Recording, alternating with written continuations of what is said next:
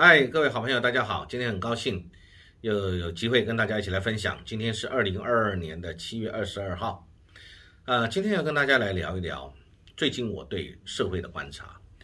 呃，社会上我们讲这个交通问题啊，今天我们来聊一聊这个问题。呃，汽机车最近讲说，汽机车我们在红灯如果转弯的时候，三公尺之内如果有行人，你一定要能够礼让行人先过马路。这当然是好的，我们礼让行人本来就应该，尤其是在呃十字路口这种危险的地方，开车的人本来就应该要去礼让行人先行。那但是当然，行人自己我们要这么说，行人也是驾驾驶人也是行人，驾驶人他在不开车的时候，他也是行人。那行人平常在呃。驾驶车辆的时候，他就变成车辆驾驶人了。所以大家都是有双重身份，本来就是要互相体谅。呃，驾驶汽车的朋友，你要礼让行人，为了安全，为了礼貌，本来就应该如此。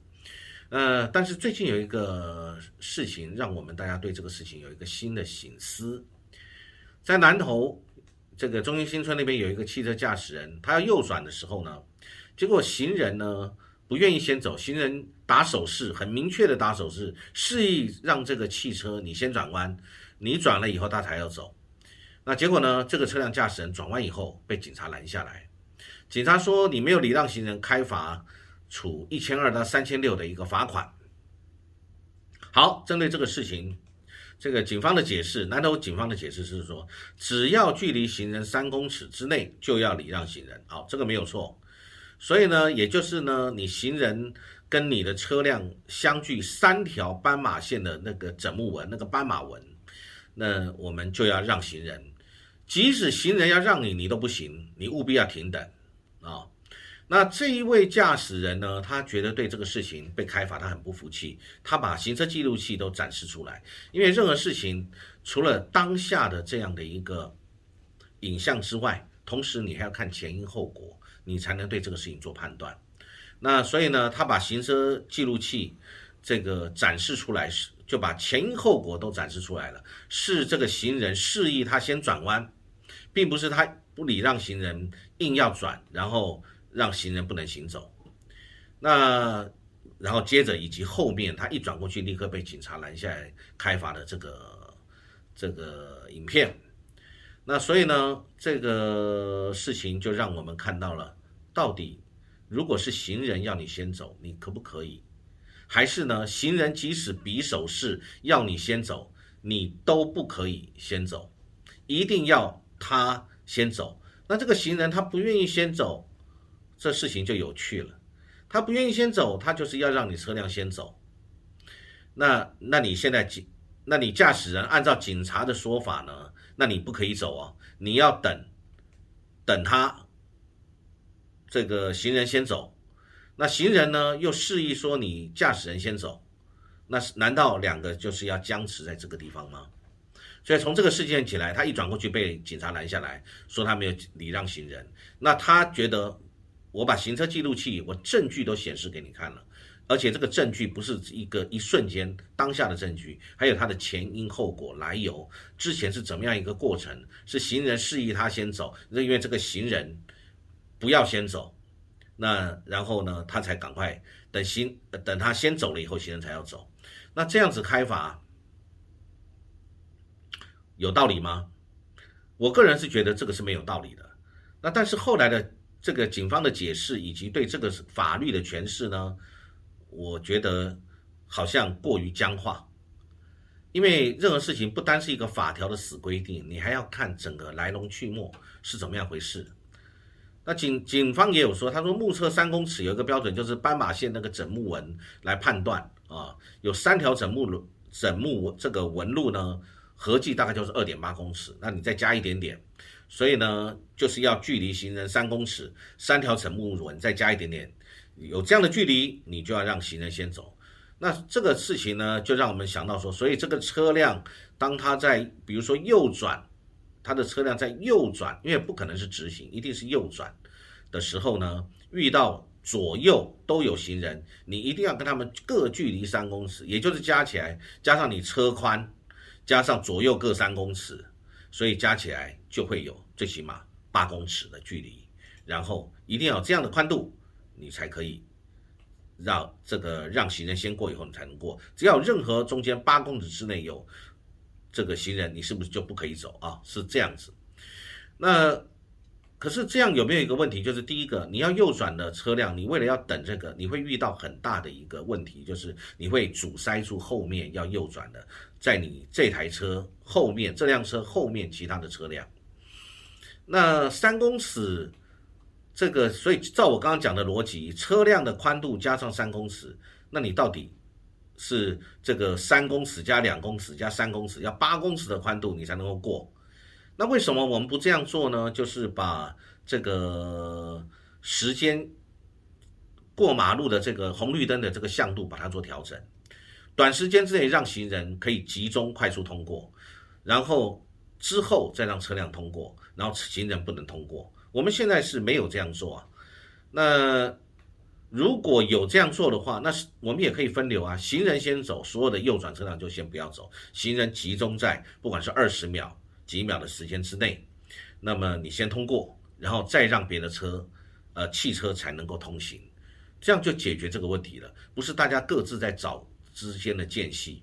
而且呢，目测三公尺也是有争议。你看起来三公尺，可是警察看起来并不一定有三公尺，行人也并不一定有三公尺。然后呢，大家各自礼让，最后一个红灯。我想我们常常在这个重大的交通路口，尤其是台北市，你在信义区、在忠孝东路、在呃这个信义路、在光复南路或者在复兴南路，你很难常常会看到这样的情形。就是你如果一定要等行人，而行人又是分散的、零散的，并不是集中在过马路，然后等他过完了以后也变红灯了，右转车辆也不用过了，然后后面就塞车。所以呢，我觉得这个做法是可以有一个时间向度，在这个红绿灯的这个调整上面，不然你就是缩短集中行人过马路的时间，不然就是这个很清楚明确的是车辆可不可以走，你要调整一下。每个不一样的路口有不一样的车型状况，以及行人的密度跟车辆的密度，以及不一样的时间，上下班时间跟平常时间。那现在有没有我刚刚讲这种情形？有啊，台北市我们有看到很多地方，有时候很多地方等行人陆陆续续走完了以后，右转车辆要过了以后开始变红灯，所以过了两台车，后面继续要右转的车继续堵塞。那这样要去怪车辆驾驶人吗？还是要怪行人？行人走得太慢？还是车辆驾驶人，你一定要这个前后呃左右加上你的车距要三公尺，加上你的车宽，再加上左边三公尺。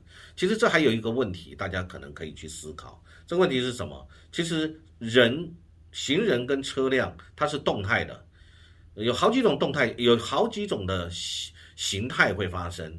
可能车辆跟行人。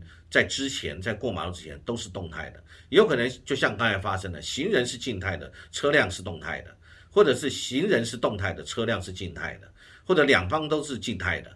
就像刚刚我们讲到的这个例子，行人要车辆过，在那一瞬间，行人是静态的，车辆是静态的，车辆不敢动，要让你行人先过，可是行人不想动，就要叫你车辆先动。那如果按照刚才警察这种讲法的话，那是两边都不要动。才是合法。那行人就是不动，那你有没有法则去处罚行人？行人希望你车辆先动，希希望你，而且示意你车辆先行，结果车辆先行了，被开罚单。那如果行人先行，那车辆不动，那或者车辆要走，行人不要走，有很多种状态。那行人要不要开罚单？那行人叫车辆先走，那车辆不走，那行人要不要开罚单？因为车辆走了以后就会被开罚单了。那所以他叫行人先走，可是行人不愿意先走，行人叫车辆先走。那行人那但是车辆不动，那大家就僵持在那边，免得我一开过去就被开罚，被开立罚单了。是不是有这样的情形？这个很单纯嘛？我觉得这个事情，这个罚单，我个人是觉得不合理啊。这个真正应该负责任的是当地的警察。你对当地的交通你最清楚，你对车辆，而且在上班时间或非上班时间不一样的时段，不一样的人流跟车流是不一样的，你为什么不去调整你的交通号志？尤其是负责这个交通号志的，不论是交通队或者是当地管区的警察，你应该去调整呢，而不是反正就是一路通到底，上班时间、非上班时间，反正就是这样子，就是这样的时段，你行人要走，你车辆就去让他，就是不便民，也没有用心在人民需要的这个事情上面。我的个人的看法就是如此。然后呢，行人示意你先走，他也出事了，他并不是跟行人在抢道，那但是呢，警察还是。按照他的所谓的僵化的法律说，我要开罚单啊！我我个人觉得，按照常理来看，我觉得这个开罚单这个不合理啊，不合理。其实行人跟车辆本来就是要互相去尊重的啊，才可以达成最好的协调。所以我最后的结论，我的看法是，警察当。地的管区警察，尤其是管理这个号志的警察，你应该适时适度依时间、依车流量、依假日、非假日，你要去做这个调控，这个才合理。不然，这个行人是行行人示意车辆先过，车辆转过去了，他又没有红灯右转，他又是合法的转弯，然后呢，又是行人示意他，他没有跟行人讲到转过去，说哎没有这个三公尺开罚。因为按照法规就如此，即使这个驾驶都出示了行车记录器的证据，仍然被开罚，这个会有民怨。我觉得这个警察，你是不是自己没有做好你该做的这个合情合理、符合民情、符合现场状态的一个调整？那如果是这样，那是你警察失职啊，怎么会要去罚这个车辆驾驶人呢？啊，以上是我个人的看法，跟大家分享分享。谢谢各位，祝各位有美好愉快的一天。